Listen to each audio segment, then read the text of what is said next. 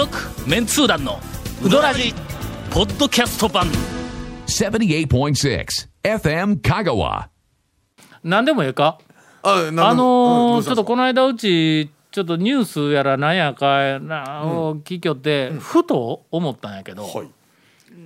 ちょっと前一昔前にうどん屋で、まあうどん屋に限らずやけども、割り箸が悪者になっとった時期があったやろ。ああ、ひと一昔ちょい前ぐらいですかね。うん。ほんで、はい。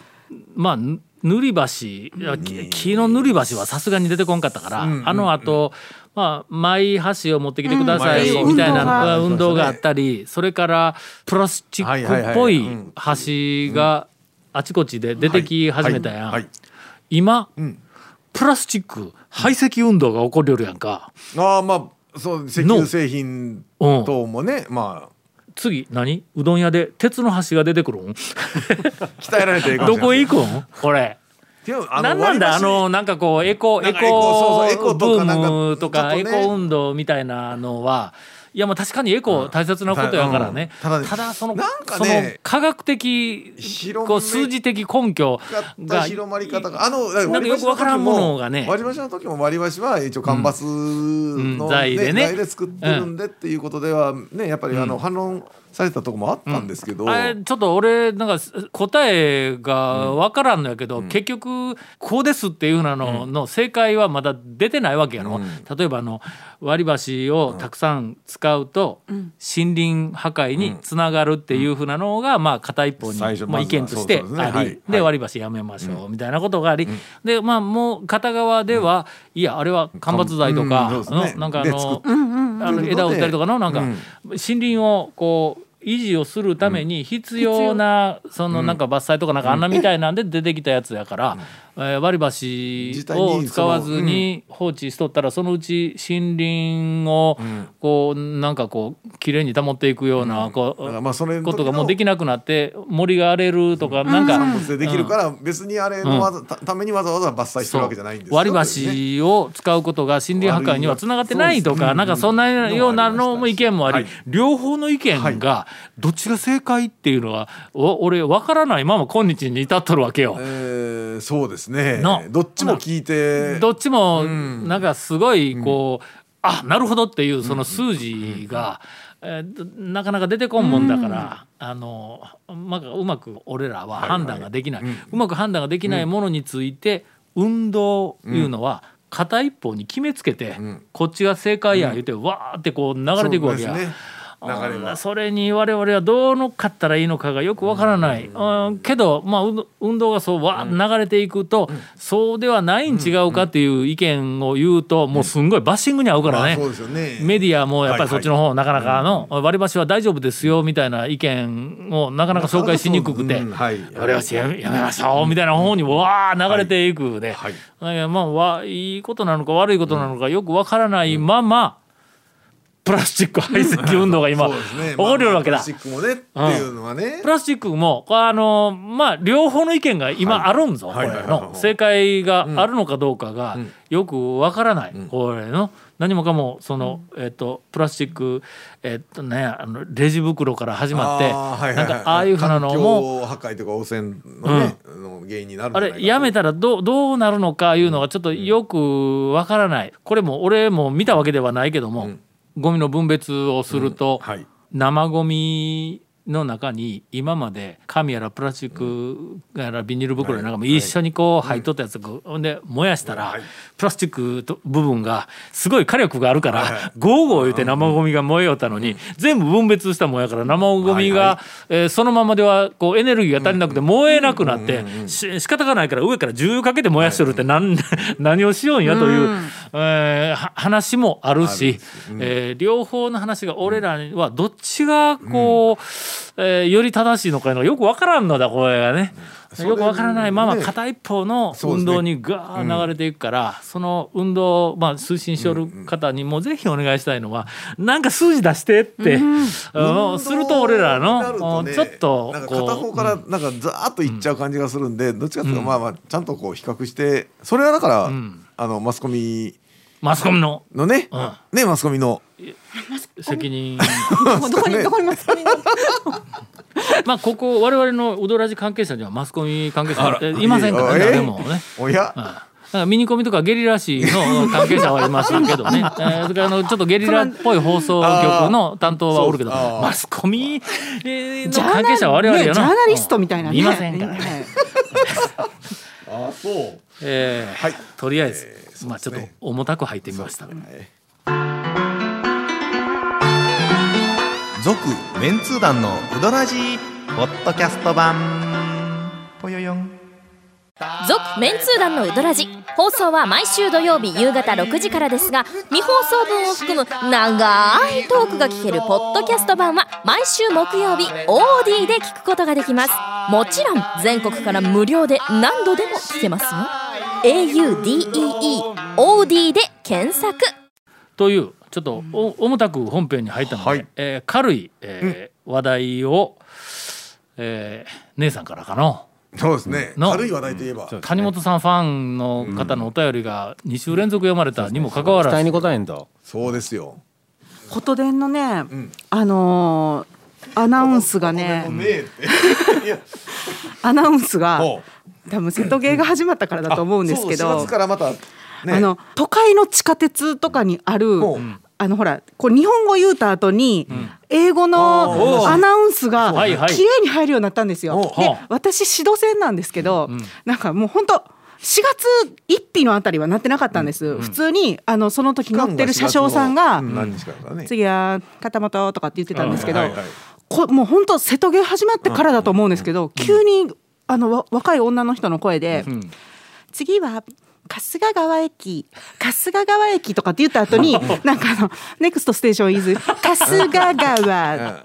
春日川って琴電がやりだしたんですよ。でもそれ全部地元で入ってくるからうわこれ全部どっかのあのこういうアナウンスの人に喋ってもらったんやって思ってその全部さ香川の地名やからへーって思ってで会社にまあうち町あの高松の街中にあるので電車通勤が何人かおるんですよ。んでまあみんなで琴平線の子に聞いたら「あつつ気づきました」とかって言ってて、でね長尾線の子に聞いたらあうん「えそんなんなってませんよ」って言うんですよ。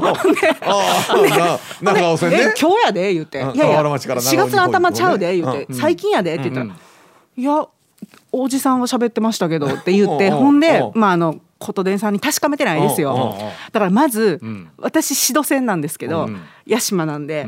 そしたらだから屋島は観光地やからあいち早く帰っとるんちゃうかと思うなるほど。外国人でそう。観光そう、乗るこの平線もん、コンピラさん行くし、まあまあ、琴電のメインメイン沿線ですかあらあ、書いてあるけど、でも長尾線だけ置いていかれて。長尾には外国長は。尾寺があるやないか。いや外国のわざわざさらに歩いていったらお前八そばまで行けるんだ。ぞいや、長尾あ歩いてていや歩いてて行く遠かいすぎる。お。遍路さん歩いていくかな。あもうお遍路さんね。あね、だから、まあ、あの、長長尾線も待ってますっていう。そうそういうこと そういうことね。ゆるい。そうか琴電がそんな外国人向けの確かになんかあれね、案内までちょっと、するようになったか。4うん月のそれ私も毎日乗ってるわけじゃないんですけど、乗ったらまだ違和感が、なんか。駅が来るたび、そわそわしてしまって。おー。まあ今までのその今までというか、あの通常琴電に乗っている方にしてみたら、まあ違和感があるかもまあわからんそうでしょうね琴電でも俺も乗ってないな久しく何 J 年も。JR かさ予算線はあのわえ JR どう？英語とかいやいやいやな新幹線とかはやっとんか。ああの必ずやるか JR は。新幹線はずっとあの英語とか、あの思い出したわ。掲示板でもね中国とか、のーはい。九州に、湯布院とか、はいはいはいはい。別府に温泉にいた時に、うん。いやまあいやえじゃあじゃああのいや仕事で仕事で、はい、九州に、いやいいですよ。あのいや別に言い直さんでもいいですよ。はい。あの何回か行くたびに、岡山からはい。山陽新幹線に乗って、はいはい。博多まで行くわけよ、はいはい。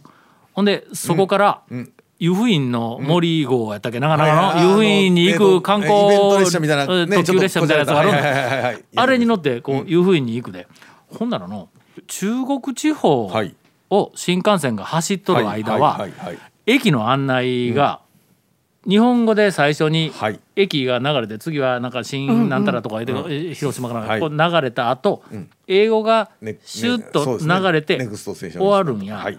ところが、九州に入った途端に、日本語のえっと、駅の案内があって、英語の案内があって、中国語と韓国語が来るね、はいはいえー、すごほんで俺今日なんか聞き間違いかたまたまかと思ったんやけど、2回行ったら2回とも九州に行くと新幹線の中でん。中国語と韓国語の案内が必ず入る、近いんやの。福岡はやっぱり。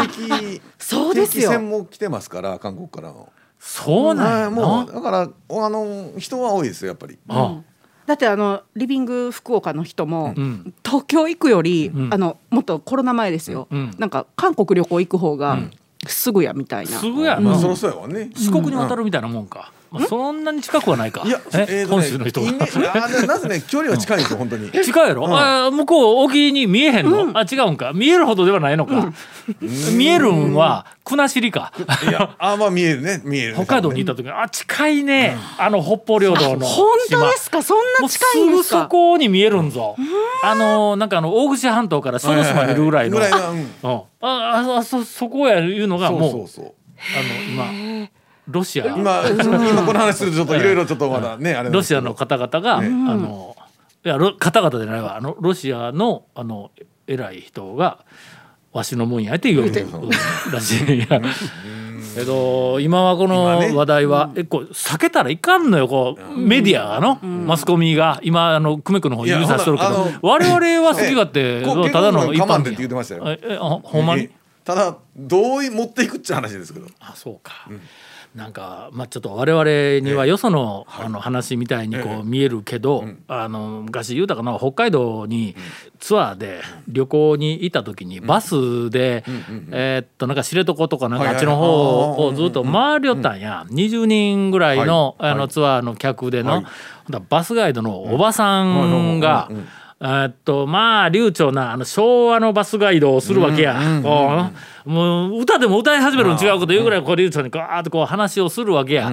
なんとかガチっていうのを、あのあれか口癖なんや、なんなんとかしがちですっていうのは普通にあるんやけども、この辺りは冬になると、え高速あいやいやいや道路からう、上2メートルぐらい雪が積もりがちですとか言うわけや。いやちょっとちょっとちょっとガガチの使い方ちょっと違うなみたいな。の。そう言いますねとは思うけど。えーはい。えーとかのまあこの辺りでおお土産を買って帰るとしたら私の一番のおすすめはジャガポックル。だからこういうジャガポックルですが。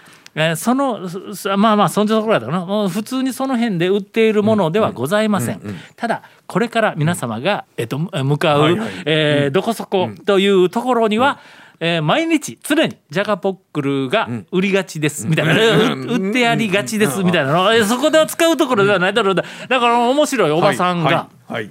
はい。知床だったかどっかあっちの方の、えー、と海の向こうに、あの島がこう見えるはいはい。うん。ほなバスで島が見え始めたら、もう口調が変わってね、皆様その先に見えるのが国後やったかの一番近いの中の,、の北方領土です、あんなに近いんだ。返せ言うて言ったの。ああまあ。あれ聞いて、うわやっぱりやっぱ住んでる方この人というかね、の意識違いますね。意識が全然違うっていうのを俺痛感したよ、ほんまに。ほんでなんか知らんけど、意味もなく涙が流れてきた、俺あのなんか意味もなくなが涙が流れてきた。2回2回、はい。あのあのおばさん、あのおばさんのあのあんなに近いんだ返せっていうのを聞いた時と、あとは何の準備もなく靖国神社に行った時に、なんか知らんけど、鳥居をくぐったら号泣やねん何も辛いことないのブワーって涙が流れてきたのをちょっとあの覚えているんですが何からこんな話になねったのか。な何の話でしょうかね。続メンツー団のウドラジポッドキャスト版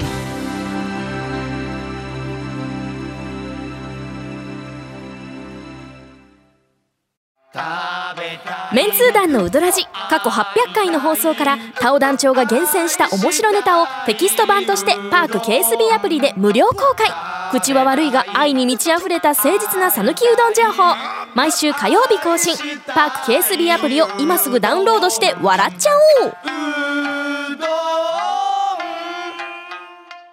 何からこの話になったんかな？ことでのナレーションが。そうナレーションの話。ナレーションの話。であの福岡がね向こうに近いとか。でもねでもねあのナレーションね私人が喋ってるの好きなんですけどね。あーあのだってだってたまにね間違えたりするんですよ。なんか。昨日も俺あの広島から帰ってきたけど、折り口のやつ間違えたよ車掌さんが。あ本当ですか？いや多分時々あるしなんかそこがまた人間味溢れてるし、車内アナウンス？みんな車内アナウンス。だからいや例えば前あったのはんえっと琴電の指導線に乗ってたら、ん。その春日川の次片本、次琴電屋島なんですけど、春日川の次に、次は高田高田って言ったんですよ、それ長尾線の駅なんですよ、だからあ長尾線の名前出たけどと思ったら、失礼しました。次は片本でしたみたいな言い直したからあいつもこの人長尾線乗ってるんだろうなとかね。なんかこう、うん。わかるじゃないですか。なんかね。長尾線の いつも乗っている上に今日はぼーっとしとったんやろなとかとかなんかもうほらもうめちゃめちゃ自分のアナウンスこれええやろって思ってる人もいねいるしはいはいはい。初々しいなん。か練習ししてる新人さんっぽいのもいるからなんかあれよかったのになと思って。呼んでる感満載のね。そう。そうやって車内アナウンスを楽しんでいるお客さんがいるということは、場合によっては、あのーメンツー団がん一日ん。面白い車内アナウンスを有料で受けてもええんちゃう？いや いんじゃないですか？のうん。今日、えっと午後、えーまあ終電まで、えーメンツー団が、えー琴電の長尾線。長尾線を盛り上げよう キャンペーン。長尾線も何その哀れみちょっとある感じの長尾線を。行きも帰りも、ええ。ーっと新ネタのオンパレードで、えー紹介をします。それでね乗車率とかが上がってね。次は、えーっとどどこがあるんかな？長尾線の。ドジョリンピックやっとるとこはどこや？長尾？うん。長尾駅が。長尾でしょ。ななんだっけ？くもんくもん廟とか？うんなんか。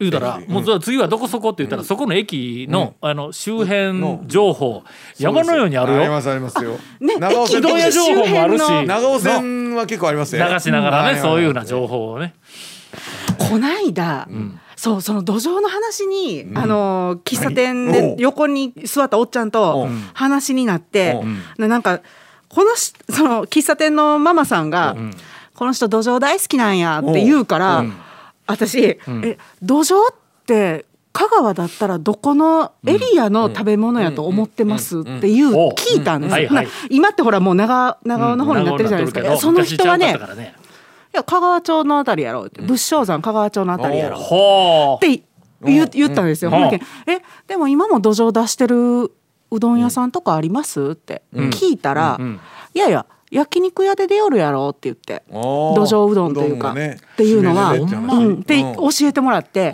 ほんでなんかその土壌うどん出す焼肉屋とかで調べたら、香川町とか23軒あるんですよやっぱり。ほうであ焼肉屋にあるんだっていう話だった。よ当たり前やんって言われて。でその人はでもその人はねその人はなんかあれなんですよ。その焼肉屋の土壌汁か土壌うどんかにも詳しくて、いやそこの焼肉屋よりなこっちやとか。いうのを言ってるからほんまに好きなんやなと思ったんですけど、そう前にほらね土壌の話した時に、うん仏生山出てきたそう仏生山出てきたからやっぱ、その香川町の焼肉って言ってもやっぱ仏生山と香川町ってもうほんま、うんまあ同じエリアまあまあすぐ、うん、っていうのをそう聞きました。ほんまや、ん。だけど土壌うどんは今ちょっとほら未来未来さんプロジェクトの昭和の、えー、と新聞記事発掘をまだしよる途中なんやけども、まだ長尾町が土壌うどんのメッカですっていう風な、えーっと時代になってないね、平成の3年4年頃には。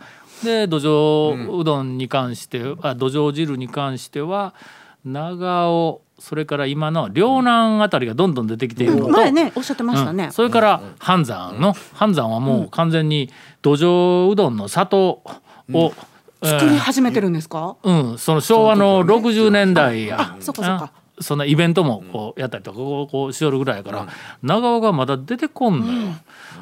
うん。まあ一応のうんそういうふうな流れの中で香川町かというのがまたこう出てきたのが、その人はねあの堺で、し出身でまあずっと堺でで育った60ちょっとぐらいの方ですね。うん。まあそのうち、未来遺産プロジェクトで、どこかで長尾がのし上がってくると思います。誰かのプロモーションなのか、えー歴史的に何かがあーと発見されたのか。確かに憩いはあるけどね土壌うどんの憩いはあるけどもまだ、えー、と平成の3年4年5年あたりでは長尾町は土壌うどんの里ではございません。続メンツー団のウドラジポッドキャスト版続メンツー団のウドラジは FM 香川で毎週土曜日午後6時15分から放送中。You are listening to 78.6 FM 香川